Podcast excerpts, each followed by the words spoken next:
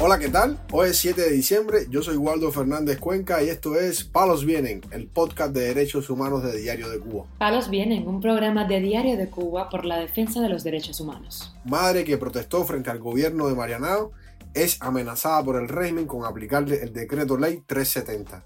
El líder opositor José Daniel Ferrer sufre un acto de repudio en la prisión de Mar Verde y se mantiene aislado. La seguridad del Estado intenta fabricarle nuevos delitos al preso político Jorge Luis Gamboa Román a punto de ser escarcelado.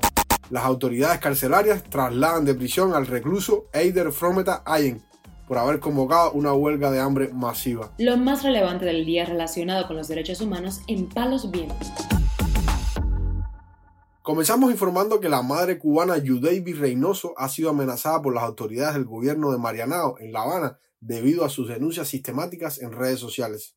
Luego de ser citada por el gobierno de su municipio de residencia este martes, a Reynoso se le informó que incurría en un delito por sus directas en redes sociales en las que ha exigido sus derechos y los de su hijo. Me citaron al gobierno para explicarme que hay un decreto ley donde yo estoy incurriendo en un delito, donde a hoy tomaron la medida de prevenirme para no sancionarme porque me pueden sancionar quitándome el teléfono, decomisándomelo, poniéndome una multa, incluso llegando a ir presa. Que cuyo delito está en la aceta oficial, es el 370, inciso I, que tiene que ver con la moral de las personas, que no puedo mandarle a nadie, incitar a nadie a que es para la calle. A pesar de estas amenazas, la madre de un niño de dos años dijo que seguiría reclamando por todo lo mal hecho y las carencias de comida para los niños en Cuba. Con eso quiero decirles que no es que me voy a callar, ni es que voy a dejar de hacer mis directas, porque no las voy a dejar de hacer, voy a seguir siguiendo el mismo derecho, lo que hablando más educadamente, que cada cual persona sabe lo que tiene que hacer al respecto. ¿No entiende? Yo no voy a incitar a nadie, ni nada. ¿Por qué? Porque yo tengo a mi hijo, tengo que seguir luchando por él, tengo que seguir diciendo todo lo que está mal y planteándolo, porque está mal. Y aún así no voy a dejar que me repriman. El decreto ley 370 del año 2018 sobre la informatización de la sociedad entró en vigor en julio del 2019. Entre sus objetivos está consolidar la defensa política y la ciberseguridad frente a las amenazas, los ataques y riesgos de todo tipo.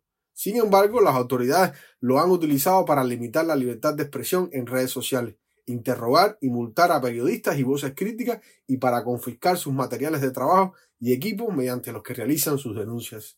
Tal como ha señalado la organización Human Rights Watch, varios estados han aprobado normas similares sobre ciberdelitos y ciberseguridad que han restringido los derechos humanos y han sido utilizadas para perseguir a periodistas, defensores de derechos humanos, políticos de la oposición y artistas disidentes. Anteriormente, el pasado 24 de noviembre, Yudeiby Reynoso, desesperada ante la crisis alimenticia y la escasez y preocupada por la alimentación de su hijo, acudió a la sede del gobierno de Marianao.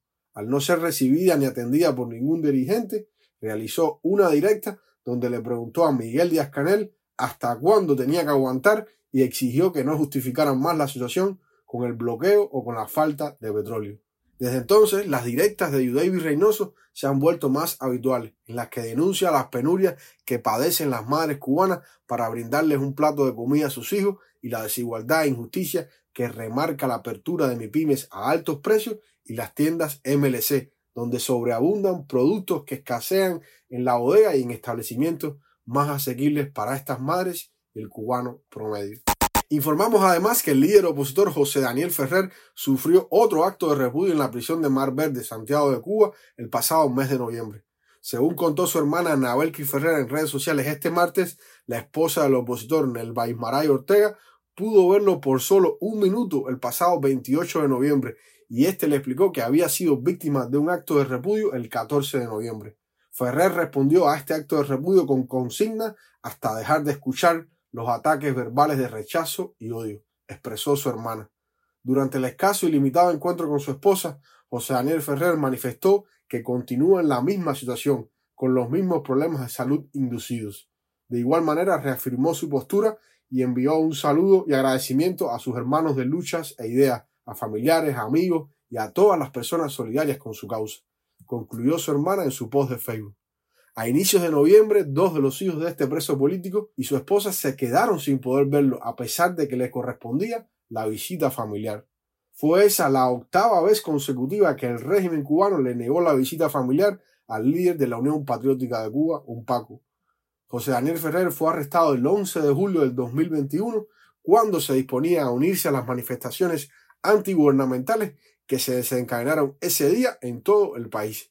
En agosto de ese mismo año, un juez revocó su arresto domiciliario y ordenó su ingreso en un establecimiento penitenciario para cumplir los cuatro años y catorce días que le restaban de la condena que le habían impuesto en el año 2020. Palos viene. También damos a conocer que la seguridad del Estado busca la manera de fabricarle nuevos delitos al preso político Jorge Luis Gamboa Román, recluido en la prisión El Típico en Las Tunas. Dio a conocer este martes el Observatorio Cubano de Derechos Humanos en la red social X, sin ofrecer detalles de qué pudieran hacer exactamente las fuerzas represivas para continuar encarcelados. Gamboa Román lleva 29 años preso y espera su liberación el próximo 9 de diciembre. Sin embargo, en los últimos días ha denunciado intentos por parte del régimen de fabricarle nuevos cargos para impedir su escarcelación. En la actualidad, el preso político se mantiene en una celda de castigo. Este primero de diciembre, Gamboa Román había denunciado las pésimas condiciones carcelarias en una llamada telefónica publicada en X por el Observatorio Cubano de Derechos Humanos. Les habla el preso político Jorge Luis Gamboa Román y vengo a ofrecer como denuncia más detallada el grave problema del hacinamiento que tanto nos afecta en esta prisión, como el modo en que hemos se pierden nuestros alimentos, aunque ya encontramos algunos responsables. En esta prisión nos asfixia el hacinamiento, y a pesar de que las celdas están súper que pasadas de presos por metro al cuadrado de cada una, en las que sin ningún tipo de higiene vivimos, y conocido y el conocido destacamento, el centro, medio pasillo para los que ingresan de la calle, hasta hoy mismo tiene 42 presos durmiendo tirados en el piso, porque ya no caben, no hay camas, no hay colchón, y mucho menos dónde meterlo. Gamboa Román pertenece a la selecta lista de presos políticos que llevan más de 20 años en las cárceles castristas. Para finalizar, informamos que las autoridades penitenciarias trasladaron a la prisión de Boniato en Santiago de Cuba al preso político guantanamero Eider Frometa Allen como medida disciplinaria por una acción colectiva que pretendía realizar un grupo de reos el próximo domingo, Día Internacional de los Derechos Humanos.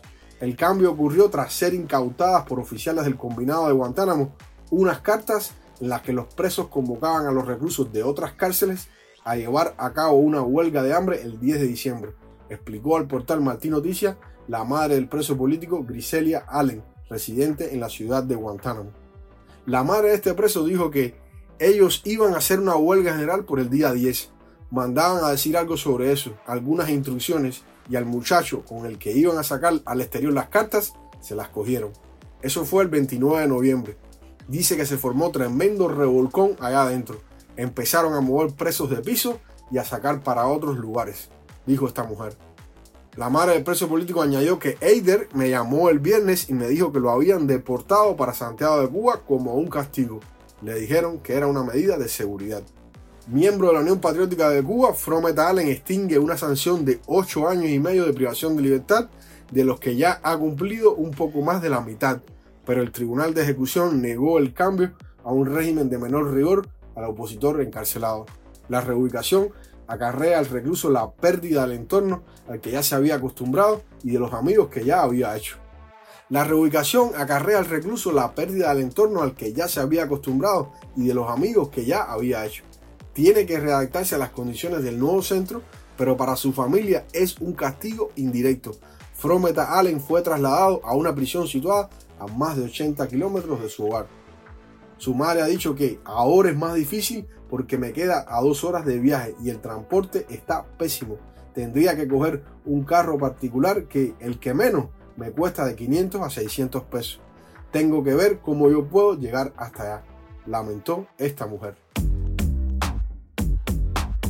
Palos Vienen, un programa de Diario de Cuba por la defensa de los derechos humanos. Estas han sido las noticias de hoy en Palos Vienen, el podcast de derechos humanos de Diario de Cuba. Pueden escucharnos en DS Radio, Spotify, Google Podcast, Apple Podcast, Telegram y SoundCloud.